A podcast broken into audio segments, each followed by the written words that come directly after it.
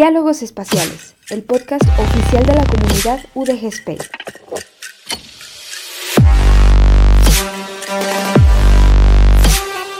Aportando un granito de galaxia a tu conocimiento.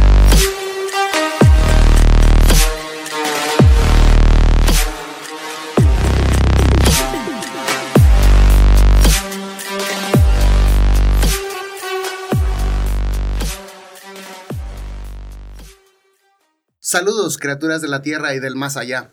Bienvenidas a este rincón del mundo de los paquetes IP que forman este podcast llamado Diálogos Espaciales. Esperamos que su estancia auditiva sea de su agrado. Les habla Pepe Alex, miembro de la comunidad de UDG Space y estudiante de física. Les presenta a mi compañero de micrófono Alan, miembro también de UDG Space y estudiante de ingeniería en comunicaciones y electrónica. ¿Cómo te encuentras, Alan, hoy? Me, encuentro aún así bastante entusiasmado el día de hoy por la plática que vamos a tener. El día de hoy tenemos a una integrante del equipo de cohetería, una chava que estudia licenciatura en física, como tú, Pepe. Sí. Que yo creo que conoces, ¿no? Sí, es mi compañera en algunas clases. Este se llama Rosy. Ha estado en el Latin American Space Challenge, ha estado también en el MICE, nos ha apoyado en, cuando cohetería tiene que presentarse ante los medios de periodismo, ante la televisión, nos ha ayudado a dar conferencias, sacó adelante eventos este, ahora con las conferencias que programó UDG Space ah, para la Semana Mundial del Espacio. Estuvo presentando un tema del que evolucionó a lo que vamos a tener en la plática de hoy. Así es. ¿Cómo te sientes, Rosy? ¿Cómo estás? Cuéntanos. Hola, ¿cómo están todas? Estoy muy feliz de estar aquí con ustedes, muy emocionada de poder compartir al fin este podcast de UDG Space, diálogos espaciales que tanto han estado trabajando y planeado. Y pues qué bueno que de todo lo que hemos estado trabajando hemos llegado hasta este Sí, bastante felices estamos. Creo que es nuestro programa número 10, 9, 10, no, no me quiero equivocar, pero ahí la llevamos. Ya. ya vamos avanzando. El 12 de diciembre se estrenó el primer capítulo. Ojalá y nos estén siguiendo. Bueno, no, porque eh, estamos hablando en futuro pasado. Tenemos una cápsula aquí atemporal que de la que nuestros escuchas no sabrán.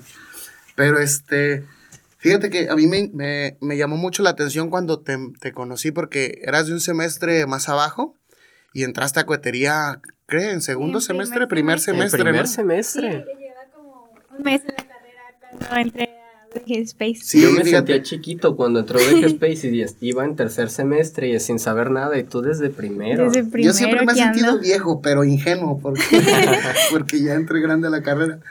Y fíjate, decíamos, ¿quién se anima a dar esta conferencia? Y Rosy levantaba la mano. ¿Y quién nos ayuda a hacer este reporte ya de este experimento? Y ahí va Rosy. Muy, muy activa, siempre muy proactiva en el equipo. La verdad, una de las, de las mujeres de las que estoy orgulloso de decir que soy su compañero y conocer. Y, bueno, Rosy, cuéntanos de qué nos quieres compartir hoy el tema y todo eso, que está muy interesante. Ah, qué bueno, pues a mí siempre me encanta levantar la mano para todo desde chica. y pues aquí estoy. y pues, bueno, pues venimos a hablar un poco de cómo está involucrada la mujer ahorita en el espacio y en la en el pilotaje desde pues desde hace muchos años y cómo ha evolucionado hasta ahorita. Ok. Si existe la mujer en el, en el, en el pilotaje, primero cuéntame, porque yo estoy súper desentendido. Obviamente investigué, pero quiero botarte la, dejarte la pelota botando para que tú me digas. Bueno, pues al principio el área del pilotaje era solo exclusivamente para los hombres, porque a principios del pilotaje se pedía como requisito que estuvieran involucrados en el sector militar.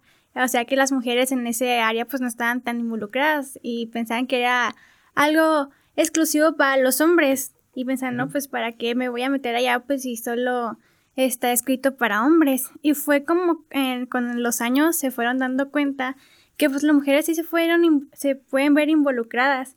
De hecho, fue como pues las mujeres como, por ejemplo, las Mercury 13 y todas ellas que pues era un sector solo para hombres y ya se fueron involucrando porque decían, bueno, nosotros, nosotros también soñamos con volar, de ir a los cielos, de ir al espacio, nosotros también podemos, nosotros también queremos y fueron como se fue involucrando. Antes empezó con un porcentaje muy bajo de mujeres porque no se animaban y nadie más las inspiraba a involucrarse en esta área.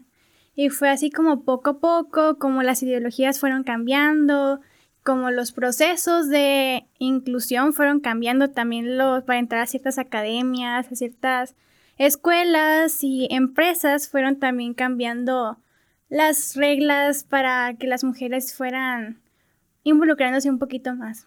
Cuéntanos, me dijiste del proyecto, nos dijiste del proyecto las, de las Mercury. Ajá. Te voy a decir lo que yo he escuchado, a ver si estoy bien y ya tú me corriges. ¿Qué me ibas a decir, Alan, que nos ibas a Que decir? cabe resaltar que precisamente de ellas grabaste una... diste una charla en la semana del espacio, ¿no? Sí, fueron varias. En la, en el Día de la Mujer en marzo. Mm, Mm, Bueno, ahí di sobre, sobre Marie Curie, ahora que me acuerdo, me estaba equivocando. Y luego, pues ya fui como entré al equipo de difusión y pues ahí me interesa mucho de cómo las mujeres se involucran en la ciencia y me fascina ese tema. Yo como mujer, ¿no? Claro. Entonces, pues hice una investigación de las Mercury 13 y hice un, una, bueno, una infografía, era una foto de las Mercury 13 y un poquito de información para subir la página de UDG Space. Y me quedé fascinada con esa historia de ellas. Y fue como así, fui investigando, incluso hay un documental Netflix muy bueno que se los recomiendo de las, se llama Mercury 13, así como, como está su nombre. Y de ahí descubrí a, a Wally Fong, eh, Mm. que era parte de las Mercury 13, fue la más joven de ellas. Entonces me llamó mucho la atención ella porque ella fue la seleccionada para ir al espacio con Jeff Bezos. En los, Órale. de eso de los viajes espaciales comerciales. Este último que se hizo, ¿no? Hace poquito. Sí, ella fue parte de ella. De hecho, se convirtió en la mujer. Es relativo. Bueno, Sí. eh, pensando en la carrera espacial. Sí, bueno, relativamente poquito. Y pues ella fue seleccionada, fue la única de las Mercury 13 que logró ir al espacio y se convirtió en la mujer, la persona de mayor edad en ir al espacio y me interesó mucho el tema de ella. Entonces ahora en las charlas de la Semana Mundial del Espacio pues decidí hablar sobre ella. Y ya fue cuando al final me hicieron preguntas sobre algo de las maniobras de pilotaje de las mujeres y así como llegué aquí. Ok, genial. Fíjate, yo había escuchado que el proyecto de las Mercury era una, una iniciativa privada para comprobar si las mujeres, la capacidad física del cuerpo humano femenino era lo suficientemente hábil o lo suficientemente con la suficiente destreza, etcétera, para poder pilotar. Pero yo no, yo no me enteré después de las conclusiones, en qué quedó, no sé si tú, si tú sabes más Ah, acerca sí, del tema. claro.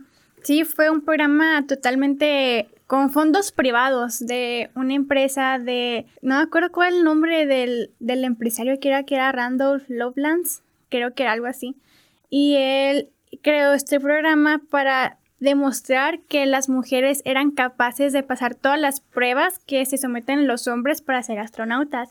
Entonces, pues fueron como veintitantas mujeres que se presentaron al programa y 13 quedaron. Y sí, todas estas 13 que participaron, todas pasaron las pruebas de hombres, así como ellos, hasta incluso mejor que los hombres. La NASA se dio cuenta de este programa y pues en ese tiempo el machismo era increíble todavía, ¿no? Pero pues sí, en todavía. ese tiempo no, no veían a las mujeres en el espacio y se dieron cuenta del programa de las Mercury 13 y inmediatamente lo cancelaron. ¿Lo cancelaron mm, por decisión burocrática o, eh, o sea, de manera interna o la NASA canceló el... Sí, fue la, la NASA quien se descubrió, que descubrió este programa y inmediatamente lo canceló y también fueron como parte ¿Quién del, del gobierno y también hicieron como, como conferencias y audiencias en la en el Senado de Estados Unidos y fue todo un caos y, y así pues al final no, no se logró. No se logró eso. Estaría interesante después hacer un programa de datos de programas o cosas que, Perturbadores.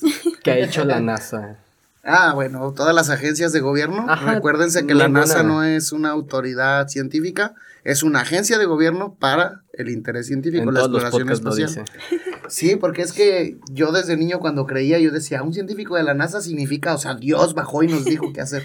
Y en realidad no, es una agencia de gobierno, recuerden, que tiene cambios de administración, cambios de presupuesto, cambios de intereses, y los científicos van desfilando por ahí cuando se contratan para algún proyecto, entonces, no, ni la NASA tiene, cosas. ni la NASA siempre tiene la razón, ni la ESA, ni la Agencia Espacial Mexicana, ni CUSEI. Siempre hay que poner en consenso toda la validez de los argumentos y de los proyectos. De hecho, la ciencia, si no es falseable, no es ciencia. Así es. Entonces, Exacto. no se asusten de que a lo largo del, del recorrido histórico que ha tenido las agencias de gobierno se hayan equivocado varias veces. Así es, como en este tipo de programas. Pero un punto que le podemos dar como a favor, eh, no sé si sabías qué le pasa en el cuerpo a los hombres. Bueno, como dato interesante, ¿qué pasa con la radiación en el cuerpo humano eh, de hombres y mujeres? Sí, creo que he escuchado que corta el ADN, ¿no? Los, los neutrinos que vienen, los rayos cósmicos y todo eso. Ajá, ¿y sabes quién de los dos aguanta más radiación? Ah, eso no sé. El hombre aguanta 30% más la radiación que las mujeres. Ok, en Entonces- cuanto a... Obviamente los astronautas no están desnudos en el espacio. Ah, o sea, no, quiero pero- suponer que si una agencia va a gastarse dinero en hacerse un traje, pues lo puede hacer de una vez que proteja también el Sí, cuerpo obviamente, femenino, y es pues. por eso que últimamente vemos más mujeres viajando al espacio. Sí, porque mira, yo también había escuchado por ahí cuando fui a mis clases de manejo, porque yo sé manejar por clases, aunque no lo practique mucho. Por clases sociales y les da su recorrido Sí, por la yo historia. me manejo por todo, sí, ándale, más o menos. Entonces, se decía que la mujer tenía poca percepción para localizar los objetos. Y, y yo me la creí, y en la práctica, pues era muy parejo. Había hombres muy tontos, hombres muy buenos, entre los que me incluyo yo, que antes era muy, muy tonto para, para manejarme en los espacios, ahora ya no, ahora ya soy un experto, pero antes sí. Y igual había mujeres expertas y mujeres No, que no hay que decir pues. tontos, hay que decir despistados, porque pues uno puede estar pensando en otras cosas. Bueno, depende qué, qué tanto ruido te haga la palabra tonto, ¿no? pero sí, está bien.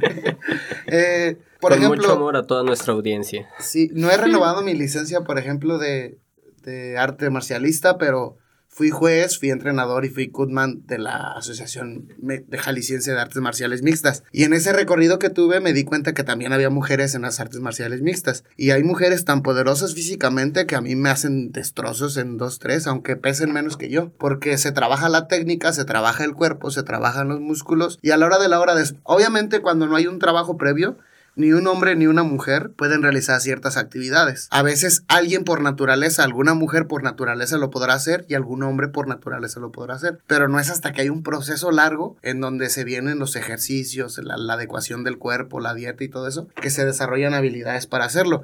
Y mira, créeme que ni tres o seis hombres nos le vamos a poner enfrente a Ronda Rousey, por ejemplo, de la UFC, porque nos, nos peina parejos a todos. Adelante, Entonces, señorita. En ese sentido se ha descubierto que, que independientemente de lo que la naturaleza nos da o la biología nos da, el cuerpo es capaz de adquirir ciertas habilidades. Ahora, no todos los cuerpos, independientemente de que sean mujeres o sean hombres, no todos los cuerpos son capaces de realizar todo. Por ejemplo, este, yo tengo un amigo que quiso entrar a, a aviación militar y, a- y para entrar al ejército piden cierta altura. Bueno, en ese entonces para este tipo de, de especificación y por esa altura no pudo entrar siendo hombre. Entonces, independientemente de, de lo que traigan, a veces hay especificaciones que no cuentan. Pero en este proyecto de las Mercury, entonces se dieron cuenta que las mujeres eran capaces tal cual de ser astronautas, ¿no? Sí, ellas pasaron todas las pruebas y pues demostraron que sí podían, incluso podían hacerlo mejor que los hombres. No había ningún impedimento que las mantuviera por ser mujeres. ¿Cómo te has sentido tú en la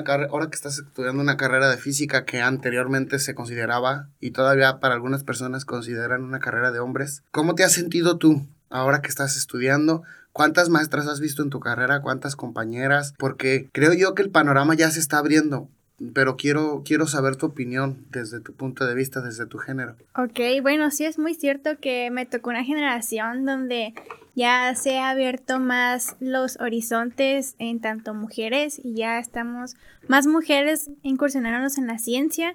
Así que la verdad yo no me he sentido como menos por ser mujer ni presionada porque ay, hay más hombres que mujeres. Sí es cierto, he tenido más compañeros hombres que mujeres y más maestras hombres que mujeres. Pero pues no, no me he sentido, no ha llegado un punto de que, ay, es que soy mujer, no, me siento presionada porque hay más hombres en donde estoy. Pero no, hasta ahora no he visto en un punto que he dicho, no, pues esto como que no cuadra, ¿verdad? Pero no me he sentido muy a gusto y me ha tocado muy buenos compañeros y maestros. Bueno, eh, de repente hay ciertos maestros que sí, pues digamos que por la edad o no sé, pues tienen diferentes ideologías. Ya, Cuéntanos un ejemplo de lo que te haya pasado sin decir nombres a lo mejor para no entrar en denuncias. Esas las hacemos después. Por ejemplo, una vez estaba en primer semestre. Estaba, pues en una materia, ¿no? Yo no voy a decir qué materia porque a lo mejor se dan cuenta de qué maestro es, ¿no? Y pues... Vamos a decir que primer semestre cuántica. pues no, ¿verdad? y pues estaban, estábamos en esa clase, a esa clase no me gustó nada. y menos ese maestro.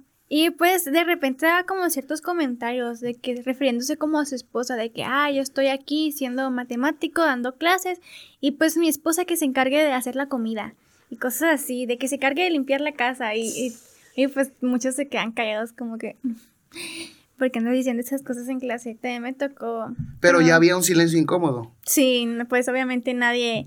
Creo que ya ninguno de mis compañeros, y si hay, son muy pocos que estén de acuerdo con ese tipo de machismos que existen. A eso voy, pues, porque creo que de las personas de mayor edad todavía, todavía los escuchamos y no les hacemos bronca, pero ya se genera este silencio incómodo que nos hace a todos saber que no estamos de acuerdo con lo que está diciendo este profesor. Pues sí, que no vamos a permitir si quiere excederse de algún límite. O no sé si a ti tú, has sentido lo mismo. Sí, pues ha pasado eso del silencio incómodo. Yo creo que no hay nadie más que se ría de lo que dice o que le sigan no me ha tocado. La verdad, siento, me siento muy afortunada de los compañeros que me tocan la carrera. No he sentido discriminación por parte de ninguno de ellos. Ok, genial. ¿También nos ibas a, contar sobre las pilotos nada más? O sea... Las mujeres en el espacio. Ajá. Sí, pues en general de mujeres en el espacio y de las mujeres piloto. Pues de las mujeres piloto, es que les podría decir, es igual que en las mujeres en el espacio. Empezó desde muy pocas, se sentían discriminadas, pedían ciertos límites y características por ser mujeres, de, de, que tienen que tener, igual como tú andas diciendo que, que tu amigo quería ser piloto, pero pues por la estatura no, no pudo entrar, pues igual son los mismos requisitos que antes no se podía y pues ahora ya ha ido cambiando. Incluso, por ejemplo, de los hombres y mujeres que han ido al espacio, del todo el porcentaje, solo el 11% han sido mujeres. Creo que el 11.3 para ser exactos son 560 los astronautas que han viajado y son aproximadamente 63 mujeres. Sí. O sea, porque hay que remarcar que sí, sí nos hace falta. Claro. Ahora, ¿tú crees que hace falta quien prenda el chispazo de esas mujeres que se den cuenta que sí lo pueden hacer o porque no están interesadas en general o mayormente las mujeres en este tipo de carreras que los hombres. Yo quisiera saber tu punto de vista femenino. Ok, bueno, mira, hay, que dar como, como dos brechas. Al principio, las mujeres, aparte de que sentían que no podían y que nadie las impulsaba, sí no las dejaban por ser mujeres. O sea, estaba en la barrera tal cual. Sí, así está la barrera así literal plantada de que no se pueden las mujeres. Pero ahora en la actualidad yo siento que es más porque las mujeres piensan que no pueden. Ya actualmente en 2021, yo creo que ya las mujeres se están dando cuenta que sí podemos, sí nos han impulsado últimamente y siento que ahorita es más que nada que sí hace falta como esa chispa de de impulsar y difundir que las mujeres sí podemos y pues yo siento que hay mucha información en las redes sociales, en las escuelas, en los medios de comunicación que han impulsado a las mujeres a seguir el mundo de la ciencia. Oye Rosy, a mí me gustaría preguntarte, ¿a ti te gustaría ser astronauta? Ah, no, no creo, no es algo que me he visto el futuro, yo digo que sí me daría miedito. yo preferiría construir los cohetes. Genial. Se vale, se vale. claro se vale. También estaría interesante tener la estadística de cuántas mujeres eh, físicas o mecánicas trabajan en la construcción de los cohetes actuales. Sí, quiero adelantarme y quiero sugerir que son menos, por como vemos generalmente el panorama, pues, pero no estoy seguro. Al menos en mecánica, a lo que nos ha compartido una de las colaboradoras, creo que ya el número de alumnas se está incrementando, o sea, todavía no llegan a un 50-50, pero ya hay más mujeres que estudian la ingeniería en mecánica eléctrica, al menos por la parte de electrónica que te puedo decir. Eh, sí, casi no, no tenemos mujeres. ¿No? Hay, yo creo que de las nueve materias que estoy cursando ahorita, eh, no lo hagan. Eh, realmente valoren, valórense y tomen sus materias. Son carreras, no carreritas. Son carreras, no carreritas. Tómenselas con todo el tiempo del mundo, aprendan, es lo que vale la pena, no las cursen rápido. Pero yo creo que en mínimo cinco de ellas no tengo compañeras. Bueno, pero es que ¿quién entra en electrónica, Alan? No te creas, estoy bromeando. estoy bromeando. Pero es muy buena carrera, te Sí, puedes sí, dedicar a lo que sea. No, no, no critico Sí. la carrera, yo. Ahí, si quieres, te puedes ir a instalar las antenas del dish. Ahí, como- No, obviamente, si todas las carreras de ingeniería y de ciencia pura y dura tienen salidas científicas, tienen salidas de investigación y tienen salidas en el sector privado. Pero- Solo estaba bromeando. Sabes, yo siento que un paradigma que tiene al menos eh, la ciencia como tal es que es muy compleja y muy complicada y como es tan complicada debo de ser un- alguien súper inteligente para entenderlo, para estudiarla. Y a mí me gustaría decirles que no, no están completamente equivocados. Cualquier persona puede estudiar ciencia o ingeniería. Eh, muchas veces nada más es leer un concepto, si no lo entiendes lo puedes buscar en otro lado, si no lo entiendes lo puedes preguntar a un maestro, si no lo entiendes lo puedes buscar hasta en YouTube. Hoy en día hay, hay tantas formas en las que puedes aprender ciencia que es muy fácil ya que te puedas dar la libertad a lo mejor estudiar una carrera de ciencia que te interese, ya sea física, química, matemáticas o una ingeniería. Y después hacer a lo mejor una que te guste, simplemente por, por hobby, porque te gusta.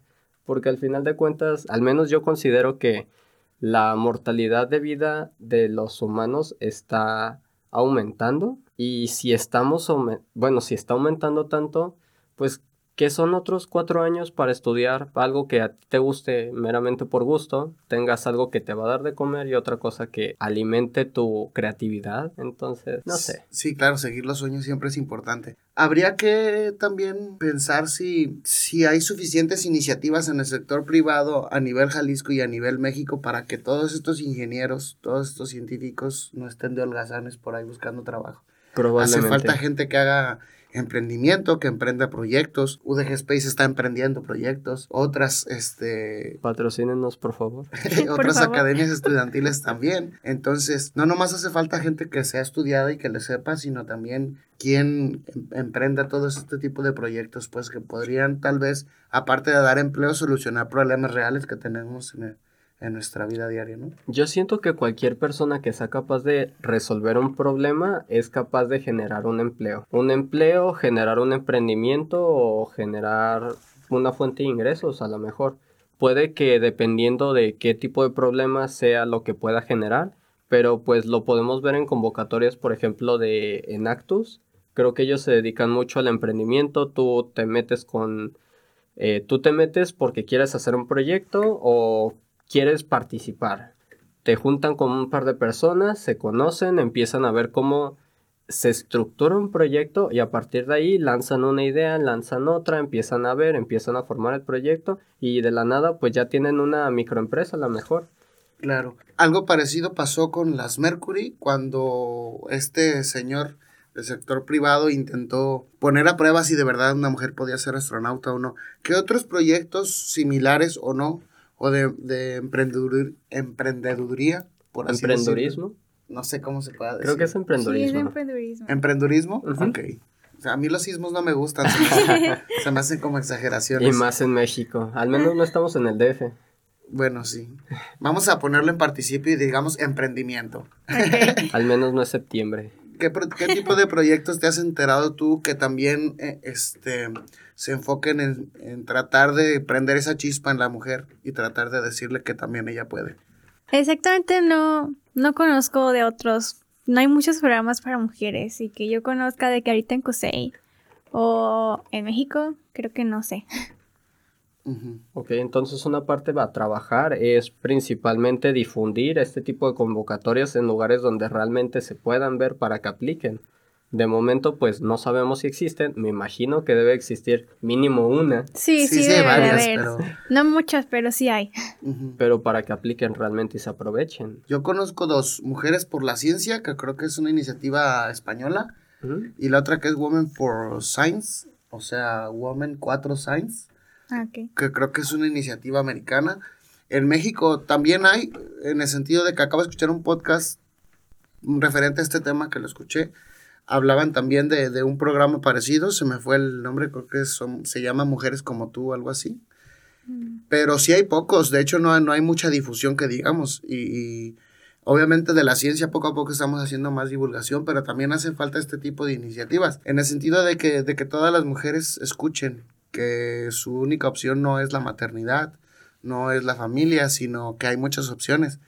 Y ah, en este sentido también escuché de una piloto aviadora que es primera oficial actualmente en, Aeroméxico. Este, ella le batalló mucho, aunque su papá también era, se dedicaba a lo mismo. El papá lo único que pudo hacer pues es darle una carta de recomendación para que ella fuera a hacer sus exámenes. Ya después ella pudo hacer sus exámenes. ¿Cómo es que ella no tuvo un techo de cristal? Fácil. Los sindicatos al menos en este sector o lo que ella dice, funcionan con exámenes y puntajes de cursos, no funcionan por palancas y por este, este, tipo de, de, situaciones que se suelen dar a veces para ver quién va a recibir una beca, quién va a recibir un apoyo, quién va a recibir esto o el otro. Entonces, ella tuvo que, sí, ella tuvo que especializarse de mucho en, en, lo que, en lo que le pedía cada prueba, cada examen, y logró pasarlos y ahora es piloto.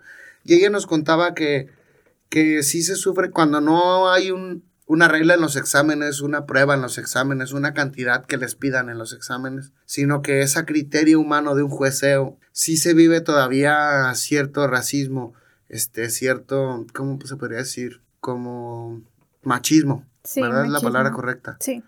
Eh, en el sentido de que han decidido siempre cuando, cuando las valoraciones no tienen que ver con un número, de calificación por una prueba, sino que tienen que ver por una opinión, por lo general el machismo sigue cundiendo en este tipo de carreras. ¿Qué opinas tú, Rosy, de eso? Sí, sí es muy cierto todo lo que dices porque ah, es muy, bueno, igual como digo, de que depende de las personas, de la edad y todo eso. Entonces, sí, sí hay muchas personas, hombres mayores, que sí tienen mucho implementar el machismo y que siempre lo toman en cuenta en sus decisiones. Entonces, como a esta muchacha que tú me dices que le batalló mucho porque no alcanza los puntajes y es porque por el simple criterio de un juez, pues sí, sí es muy cierto que muchos hombres limpien estas, le cierran estas puertas a muchas mujeres.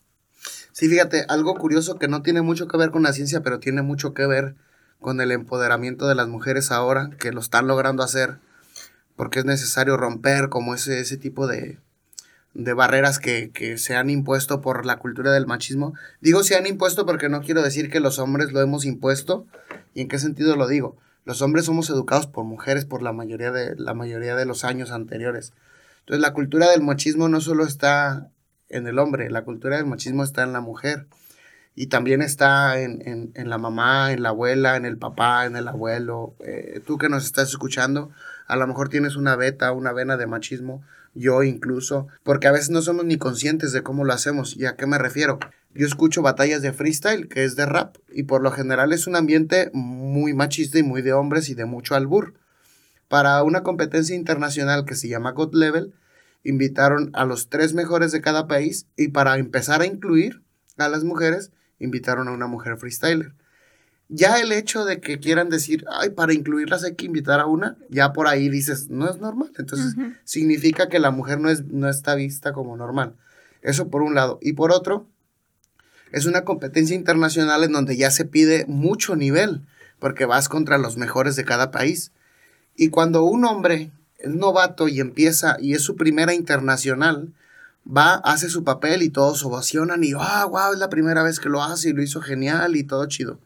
Ahora, cuando una mujer va, se le exigió más. Yo vi en los comentarios en las redes sociales, en, los comentaristas deportivos y todo eso, se les exigía más a las mujeres en el sentido de que no, no tiene nivel, no lo pudo hacer bien, no, que para qué las metían. ¿Y por qué lo digo? Desde el hecho de que queremos que las mujeres nos demuestren que son capaces, ahí ya está mal. Porque ellas tienen que venir a demostrar diferente a como lo haría cualquier otro novato que va a entrar a una internacional. ¿Me explico?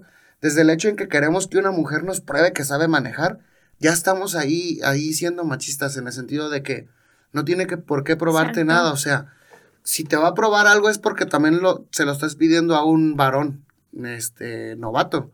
O sea, lo mismo que le pides a uno es lo que le vas a pedir a otro. No sé, ¿tú qué opinas? Sí, es muy cierto que sí les exigen más a las mujeres demostrar que ellas sí pueden, porque, ah, bueno, un hombre bueno llegó hasta aquí, pero no, le- cuestionan cómo es que llegó hasta ahí, simplemente le creen. Y a la mujer sí le hacen como muchas preguntas de que, ay, y sí es cierto, sí sabes esto, ¿y por qué? ¿Y cómo lo hiciste? Sí se le, se le cuestiona mucho cómo llega hasta donde está la mujer. Y también eso que, regresándote un poquito a lo que decías de que las mujeres también tienen como esa venita machista. Y es muy cierto, no simplemente por ser mujer es feminista o, lo que sea.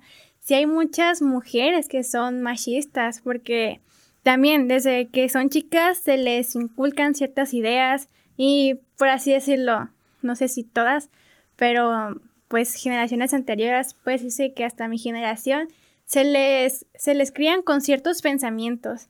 Y todos en algún punto fuimos machistas. Yo lo fui en algún momento porque creía que esa era lo normal.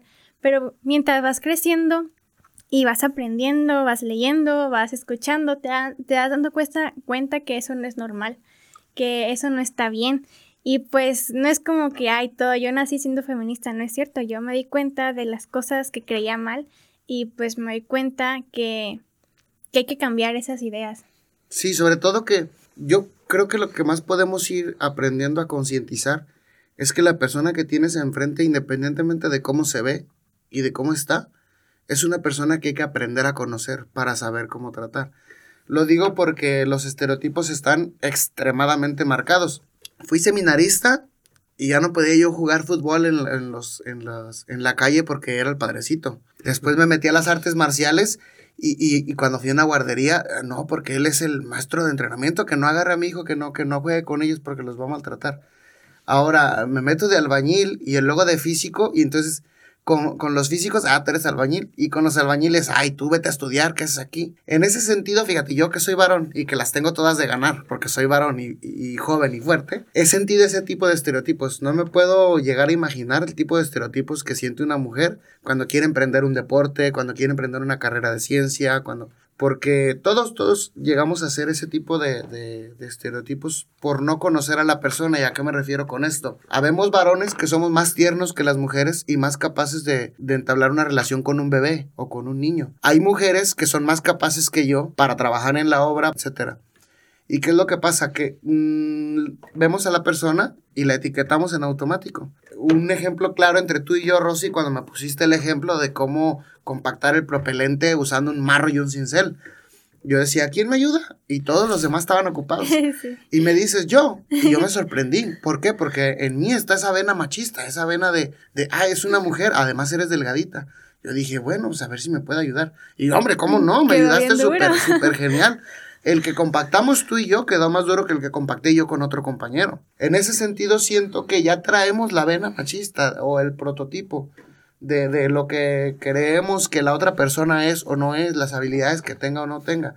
Y hay que darnos el, el espacio y el tiempo para ir conociendo, ir desenmascarando ese tipo de etiquetas que todos nos ponemos o todos le, le ponemos a las personas, independientemente de hombres y de mujeres, pero más a las mujeres que por lo general creemos ya saber lo que son capaces de hacer, lo que son capaces de pensar y para lo que sirven. Y en realidad no, nunca va a pasar eso con ninguna de las mujeres. ¿Qué opinas tú, Alan? Pues fíjate que yo me quedé pensando y muchos de los casos que tú me decías, al menos a mí, por la manera en la que a mí me educaron, yo creo que es lo que más influye en todos. No se me hacía raro, por ejemplo, yo que le pida ayuda a una mujer para a lo mejor un trabajo pesado, a mí en mi casa, mi mamá casi siempre es como de, no sé hacer algo, ¿con quién puedo acudir? Con ella. Yo digo que ella tiene poderes ancestrales porque de verdad puede hacer cualquier cosa. Es como de, no, pues ocupo abrir esto.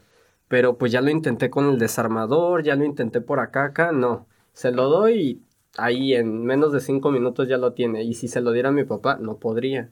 Entonces para mí, al menos, el gran no sé, la gran imagen que tengo sobre nosotros dos no lo veo, bueno, entre hombres y mujeres, no lo veo tan, tan separados porque a mí siempre, eh, al menos le puedo agradecer mucho a mi mamá, siempre ha sido como de yo me tengo que levantar, tender mi cama, arreglar mi cuarto, yo voy a lavar solo mi ropa, yo la voy a tender, yo la voy a planchar, yo la voy a doblar. Si ellos no están, yo me tengo que hacer de desayunar. A, veces mi papá también se pone a hacer de comer, entonces no, no se me hace tan, tan raro el rol de que uno tiene que estar haciendo de comer. Claro que pues sí se me hace más costumbre que mi mamá es la que haga de comer, pero pues incluso yo puedo hacerte comer y no pasa nada.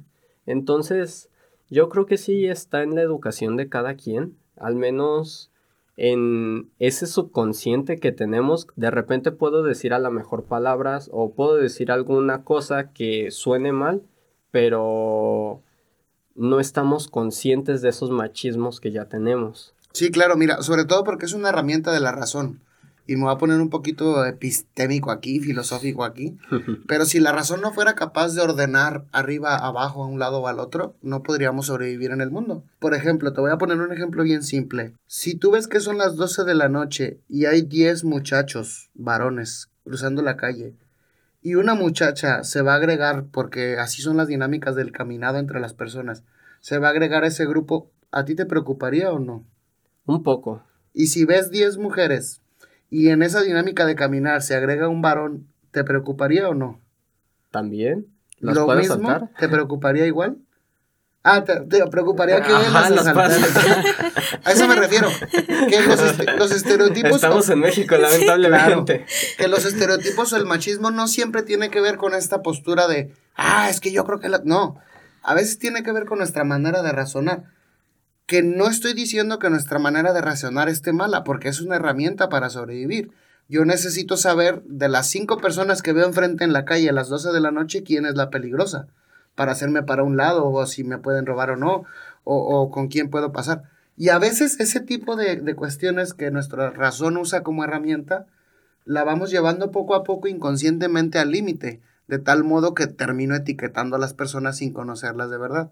¿A qué me refiero con esto? Evidentemente no va a pasar nada si en la calle yo etiqueto y digo, aquellas son dos niñas chiquitas mujeres, pueden pasar peligro. Estos son dos betarrotes de 40 años varones, esos no pasan peligro, al menos desde mi punto de vista de la preocupación. Ahí no pasa nada. El problema es cuando esta manera inconsciente de pensar me la llevo a mi toma de decisiones en mis empleados, en mis jefes, en mis patrones, en mis compañeros de escuela, con mis maestros. Ahí es donde empieza a crujir y empezamos a poner el límite. No sé si a ustedes les ha pasado esto que les digo, que inconscientemente tenemos ya la misma manera de ver o de etiquetar a las personas. No sé si, Rosy, si a ti te ha pasado. Sí, es muy cierto. Sí, somos una sociedad que le encanta etiquetar a todo desde primera vista y nos encanta juzgar. Antes juzgamos antes de conocer exactamente qué es lo que es.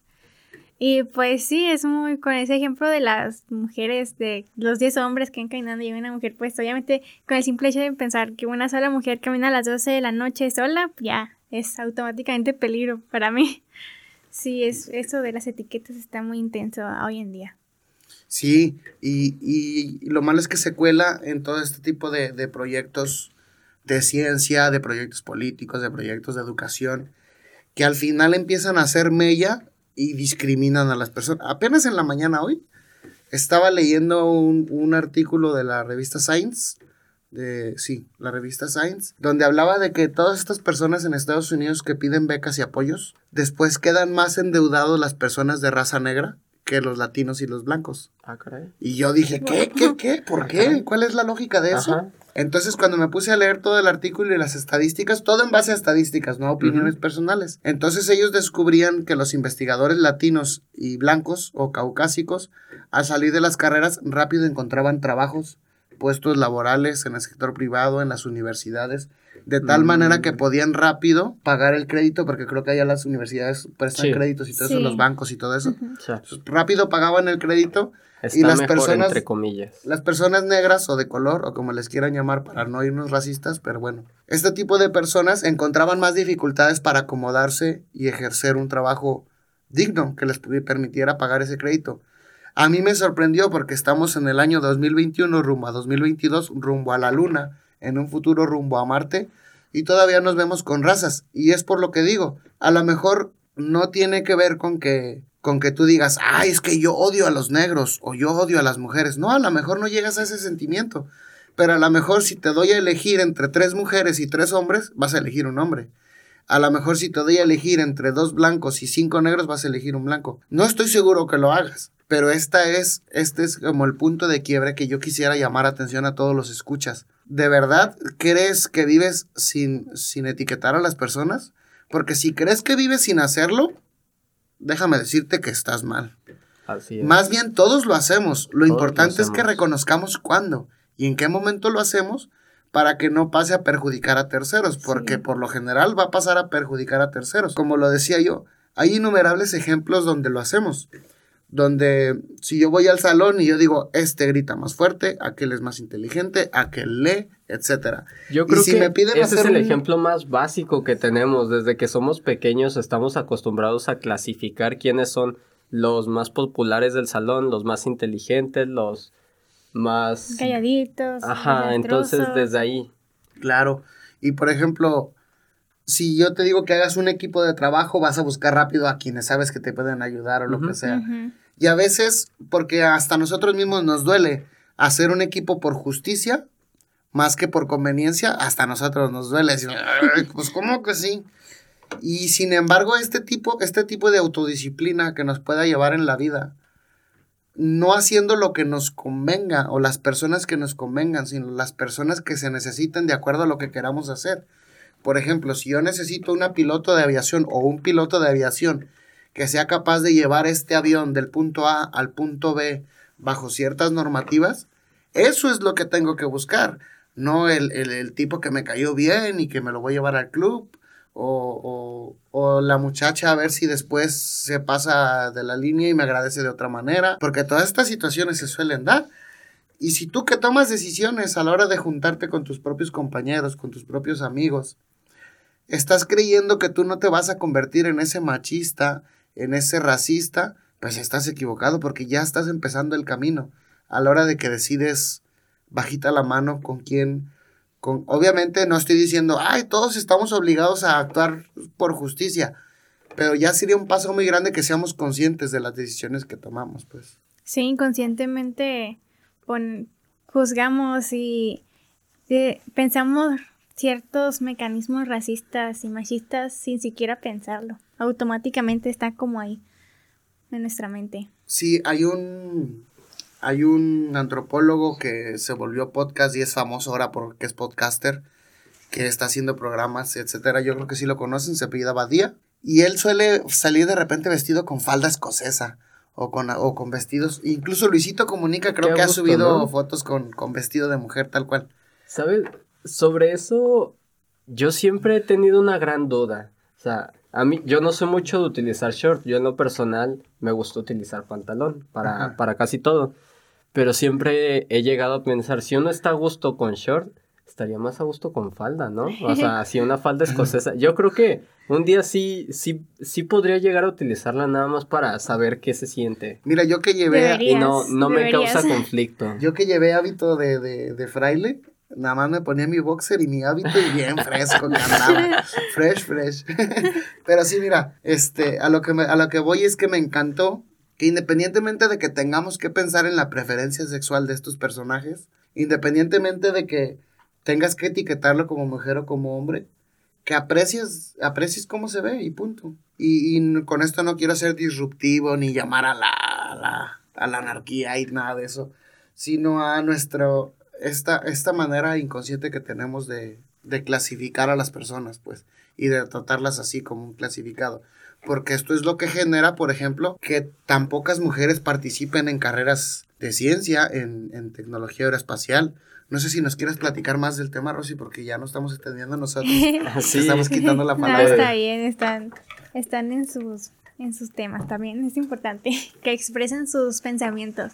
Pues no sé ustedes, ¿al- alguna cosa que me quisieran preguntar sobre este tema. Al final yo creo que todo esto que estamos diciendo eh, va encaminado hacia la carrera de las mujeres piloto ah, y las mujeres que van hacia el espacio, porque es romper todo este tipo de paradigmas que vivimos a diario. Algunos los tienen más arraigados, otros que no, pero al final yo siento que es una, yo pienso, porque pues sentir es de, de sentimientos, yo pienso que es, es una cuestión de cultura que tenemos arraigada y que a menos de que hiciéramos una limpia en toda la gente, nunca lo vamos a poder quitar.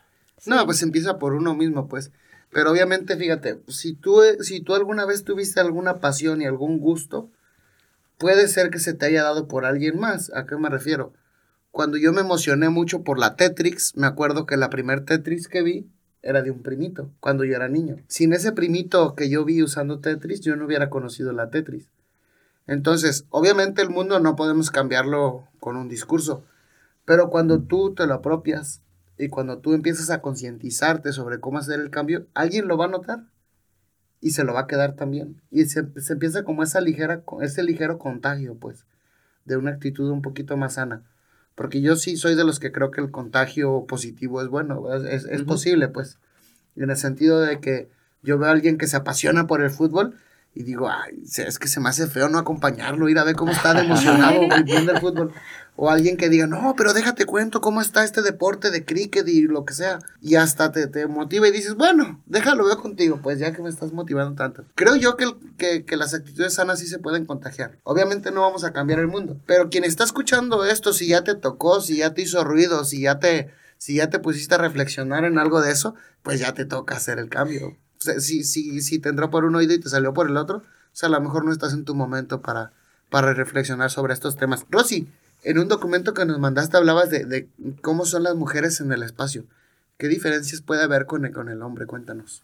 Ah, bueno, hay como las diferencias que son físicas y las psicológicas. Por ejemplo, hace rato comentaba Alan de que los hombres pueden exponerse más a la radiación que las mujeres, de hecho el 30% más. Y por ejemplo, en cuestión de pesos, normalmente, no todas, pero sí, las mujeres son menos pesadas que los hombres y uno se pone a pensar, bueno, entonces en el espacio de mandar el espacio tanto peso, pues es más viable mandar mujeres porque son menos pesadas. Te ahorras. sí, ahorra mucho, mucho dinero, miles de mil euros por cada kilo, ¿no? En, en al menos en combustible, sí. sí. es muchísimo la gran diferencia y uno se pone a pensar, bueno, entonces, ¿por qué el espacio no está lleno de mujeres? Claro. Pues, por ejemplo, con ese tema de la radiación, porque en viajes muy largos eh, los, las mujeres no serían tan capaces de realizar esos viajes tan largos que los hombres por la radiación. Sí es cierto que ahora creo que hay empresas eh, alemanas que están trabajando en los trajes espaciales para que soporten más la radiación, porque pues existen unos trajes muy buenos, pero no son tan capaces de aguantar toda la radiación que se necesitara para que más mujeres puedan ir al espacio. También en cuestiones físicas, Ah, pues son varían. Por ejemplo, en cuestiones de que quién puede durar más tiempo parado sin desmayarse, los hombres y las mujeres, pues ahí sale una brecha, no es mucha la diferencia. También, como cuestiones de salud, a las mujeres son más propensas a sufrir como infecciones urinarias. Y que los hombres, pues cuestiones de anatomía y pues ¿Qué otra cosa se les ocurre de anatomía también? Hace poco, hace, cuando estaba, antes de venir para acá, me puse a investigar algo de las mujeres en el espacio, ¿no? Y algo que estaba como muy político ese tema y muy raro es de qué pasa con la menstruación de las mujeres Precisamente en eso el estaba espacio. Pensando. Sí, es porque ¿qué, ¿qué pasa con eso? Pues normalmente, pues tiene que salir, ¿no? Y pues también de las, creo que fue Valentina, la primera mujer que fue al espacio, una de las primeras, sí, de las primeras mujeres, creo, o fue la primera estadounidense, sí, porque fue de la NASA. Bueno, pues, ¿cuántos tampones le mandamos? Iba como por una semana nada más y le mandaron como 100 tampones o algo Qué exagerado. ¿Por qué no le preguntaron? sí, es exagerado. Pero tenían que haberle preguntado. No, sí, fue demasiado. Y Es lo pues que me, me da mucha risa de que somos científicos y a veces hacemos cosas tan... Sí. Fíjate que son temas tabú precisamente. Sí, son temas tabú que Sí. hay menstruación, no, no hay que hablar de eso, pues son temas normales, Claro. cosas normales que nos pasan a todas las mujeres, o sea, no hay nada porque aver- avergonzarse de eso es totalmente normal. Cualquiera Así de los que hemos sido papás sabemos que es diferente limpiarle los genitales a una niña, bebé o que a un niño. Y, y este tema, nada más con lo que acabo de mencionar, ya muchas personas se removieron en su silla y todo eso. Ajá. ¿Por qué? Porque les, les hace crack en la cabeza que un papá entienda eso. Pero es que somos humanos. Todos tenemos necesidades y todos tenemos esa- este tipo de diferencias, pues. Siento que al menos nuestra generación es un poco más concienzuda de, de eso, entre comillas, porque también hacemos cada cosa que... Pero cada vez yo creo que se va dando un poquito más. Y al menos sí, ahorita que, que estás contando todo eso fue como de entonces, ¿cómo la harán con la menstruación? ¿Será como un pañal No, o...? de hecho, tengo la respuesta a eso. Pues no, muchos piensan, bueno, pues no sé exactamente qué hacen que con los tampones o toallas, no sé qué usen en el espacio. Pero pues lo que hacen es tomar pastillas anticonceptivas. Y lo que Mm. hace, eh, normalmente cuando se toman las pastillas anticonceptivas, pues la semana que menstruas no se toman las pastillas y haz de cuenta que te induce la menstruación. En las astronautas, pues simplemente nunca dejan de tomarse las pastillas, haz de cuenta que en el espacio, pues nunca menstruan. Siempre se las toman y no tienen problemas con eso. Fíjate qué interesante. Pero ¿a qué precio? ¿Qué, Bueno, qué efectos pues, sí. colaterales crea eso? En general es porque muchas mujeres tienen que tomar pastillas por, por anticoncepción o por su salud o X, ¿no? Pero pues en sí no, no les afecta mucho. Es cierto que hay ciertas pastillas y métodos anticonceptivos por las hormonas que depende de cómo afecte tu cuerpo y cómo esté tu sistema y tus hormonas y cómo afecta todo el sistema hormonal. Pues sí hay algunos efectos secundarios como cáncer y cosas así, ¿no? Pero pues están las mujeres que van al espacio pues supongo que están muy controladas por ginecólogos Claro. y ginecólogas Sí. que tienen sus ciertas dosis y todo eso. Y pues creo que, por ejemplo, un viaje de una astronauta, no me acuerdo de quién, pero creo que tenía que llevar 1100 pastillas para, para todo el viaje que iba a tomar y para que durante todo ese proceso no menstruara y no tuviera problemas. Pero pues obviamente todas mentes están previamente estudiadas y que todas las pastillas que se va a tomar pues no le vayan a afectar a largo plazo. Sobre todo eso porque muchas veces tomamos una pastilla y nos puede dar mucha energía o nos puede quitar la energía. Entonces, para que te vayas a toda una misión espacial y te sientas somnoliento, Pues, ajá. pues Claro. como que no. ¿Te acuer- recuerdas que en, la, en el libro que hablamos, el, el, el de Andy Weir, tomaban el tema de que la, la jerarca, por así decirlo, esta Strauss, quería que fueran o puros hombres o puras mujeres para evitar el tema de la sexualidad entre, entre los astronautas, ¿recuerdas? Porque era una misión de varios años y a largo plazo y querían... Y este tipo de temas, a lo que voy, al punto principal que voy, que sigue siendo, siguen siendo temas tabú en la ciencia, este, el desarrollo social, la educación sexual, por ejemplo, en los viajes de astronautas que se piensen hacer de varias semanas, varios meses, varios años. Tanto, por ejemplo, no creo que una mujer pueda resistir con tantas pastillas y, por ejemplo, fuéramos a, a 25 años, un viaje de 25 años. Pues obviamente no. ¿Tú qué preferirías en lo personal, Rosy? ¿Un método bien hecho para, para manejar tu menstruación o que te llenen de pastillas tantos días? Ya hay chocolates, ¿no? Que, que te ayudan a combatir. No me acuerdo. Bueno, eh, esto sí es desde mi ignorancia como hombre, pero creo que ya hay chocolates que te ayudan a combatir los cólicos o. a- Sí, creo que sí, no, no los conozco ni los he visto, en ¿no? México no lo sé. Pero sí, sí creo que hicieron los chocolates para los cólicos. Creo que una muy buena alternativa sería hacer este tipo de anticonceptivos, pero que fueran, no sé, comida. Sí, Yo podría creo que ser. todos los comeríamos, ¿no? buen- Sí, Pues sería sí. muy buena. Bajaríamos muy sí buena la, idea. No, lo- la sobrepoblación de...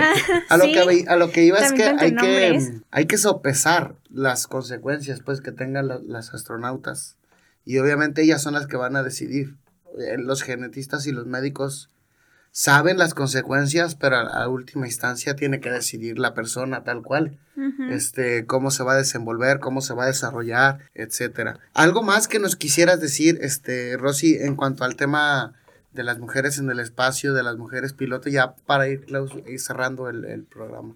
Bueno, pues no, solo me gustaría agregar algo de que cualquier mujer o niña o quien sea que me esté escuchando, que nos esté escuchando a nosotros, que, que les enseñen a las mujeres, tanto a sus compañeras que estén alrededor, que conozcan a sus familiares, a sus hijas, a sus primas, a cualquier mujer desde chiquita, se le vayan incursionando estos temas que no los desde porque desde que alguien nace se le imponen ciertos estereotipos de que ay es niño azul y tiene que jugar con carritos o es niña rosa y tiene que jugar con Barbies y tiene que tener su cocinita, ¿no? Desde que desde muy chicos se les enseñen que no existen géneros, no existen colores con géneros, ni juegos con géneros, ni profesiones con género, que simplemente se les implementen que lo que tú quieras ser, lo puedes ser que no importa si eres mujer o hombre, si tú quieres serlo y le echas muchas ganas y lo das todo de ti, no importa si eres mujer o hombre, tú puedes serlo y eso es lo que me gustaría que les implementaran a las niñas desde muy chicas. Y también a los niños, es muy importante que también a los niños, no solo a las niñas, porque los niños pues si les enseñan de que solo con ciertos tipos de juguetes y colores y profesiones, pues ellos les van enseñando a sus alrededores, a sus más compañeros y a sus compañeras. Así que pues que estos tipos de carreras de ciencias se las implementen a todos y a todas desde muy chicos. Sí, eso es súper importante, sobre todo porque, porque nos limitamos a la hora. O sea, ya bastantes límites nos da la naturaleza, ya bastantes límites nos da la sociedad y el universo, como para nosotros ponernos límites mentales todavía de que no podemos hacer algo. O sea, ya la realidad nos va a poner límites, así es que no tenemos nosotros por qué poner nosotros, sino hay que romper eso, es que la realidad nos avienta y nos da. ¿Alguna recomendación que quieras hacer, Rosy? Este de algún libro, alguna película, el, que habías dicho, la, serie que habías dicho, no sé si quieres recomendar otra cosa, y tus redes sociales. El documental que les había mencionado de las Mercury 13, que está en Netflix, no sé, creo que hay más cosas de las Mercury 13, pero el que más conozco es el que está en Netflix, es muy bueno. Hay muchos muchos libros sobre feminismo, hay muchas también muchas redes sociales que están enfocadas a concientizar sobre las mujeres Así que no tendría uno en específico. Ok. Alan, ¿alguna recomendación, algún aviso que quieras hacer? Eh, de hecho, sí, ahorita estoy buscando cómo se llama el libro que ahorita estoy leyendo. Eh, lo estoy leyendo y no recuerdo el nombre, pero si mal no recuerdo es Cuasares en... No, ¿para qué te miento? Eh, no sé si tú tengas una recomendación en lo que yo le encuentro. Sí, bueno, los dos movimientos que había mencionado, Women for Space y, y Mujeres por la Ciencia, este, los pueden encontrar en Twitter tal cual con esas palabras. Y quiero también dar mis redes sociales. Recuerden que todas las opiniones que otorgamos en este podcast son de cada persona que las emite y a veces ni siquiera eso. O sea, este, recuerden bombardearnos ahí si gustan en las redes sociales. Este, lanzarnos más preguntas para la invitada, para nosotros, hacernos reflexionar sobre algún tema, contradecirnos, a ponernos a investigar. Este, recuerden que esta es una comunidad de todos Queremos entrar en diálogo con ustedes. No nos abandonen, por favor. Aunque ya estamos súper saturados de mensajes y de interactividad ahí con las redes, pero nos encanta. Seguimos en nuestro desplazo. ¿Tu red social, Alan? Mis redes sociales es Alan Saúl en Facebook y Alan Saúl 1573 en Instagram y mis recomendaciones Cuasares en, en los confines del universo, escrito por Débora Dulcin. Ok, mi red social en Instagram y Twitter es Alejandro arroba Alejandro Sau, perdón, arroba Alejandro Sau. Recuerden seguir las redes de este podcast de UDG Space. Recuerden ahí este, darle un like a, las redes sociales también de Rosy. Ah, sí, mis redes sociales. En Facebook estoy como Rosaura Delgado. En Instagram, Rosy Delgado 21. En Twitter como Rosy Del 21. En LinkedIn, Rosaura P. Delgado Ortiz. Y también sigan todas nuestras redes sociales de UDG Space. Así es, en UDG Space. Y por favor, si este programa les gustó, compártanos con sus amigos. Y si no les gustó, compártanos con sus enemigos. Que estén bien, nos vemos hasta la próxima. Chao. Hasta luego.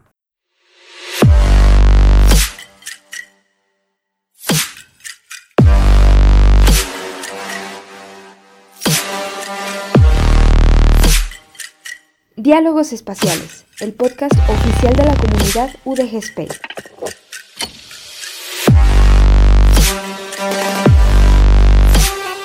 Aportando un granito de galaxia a tu conocimiento.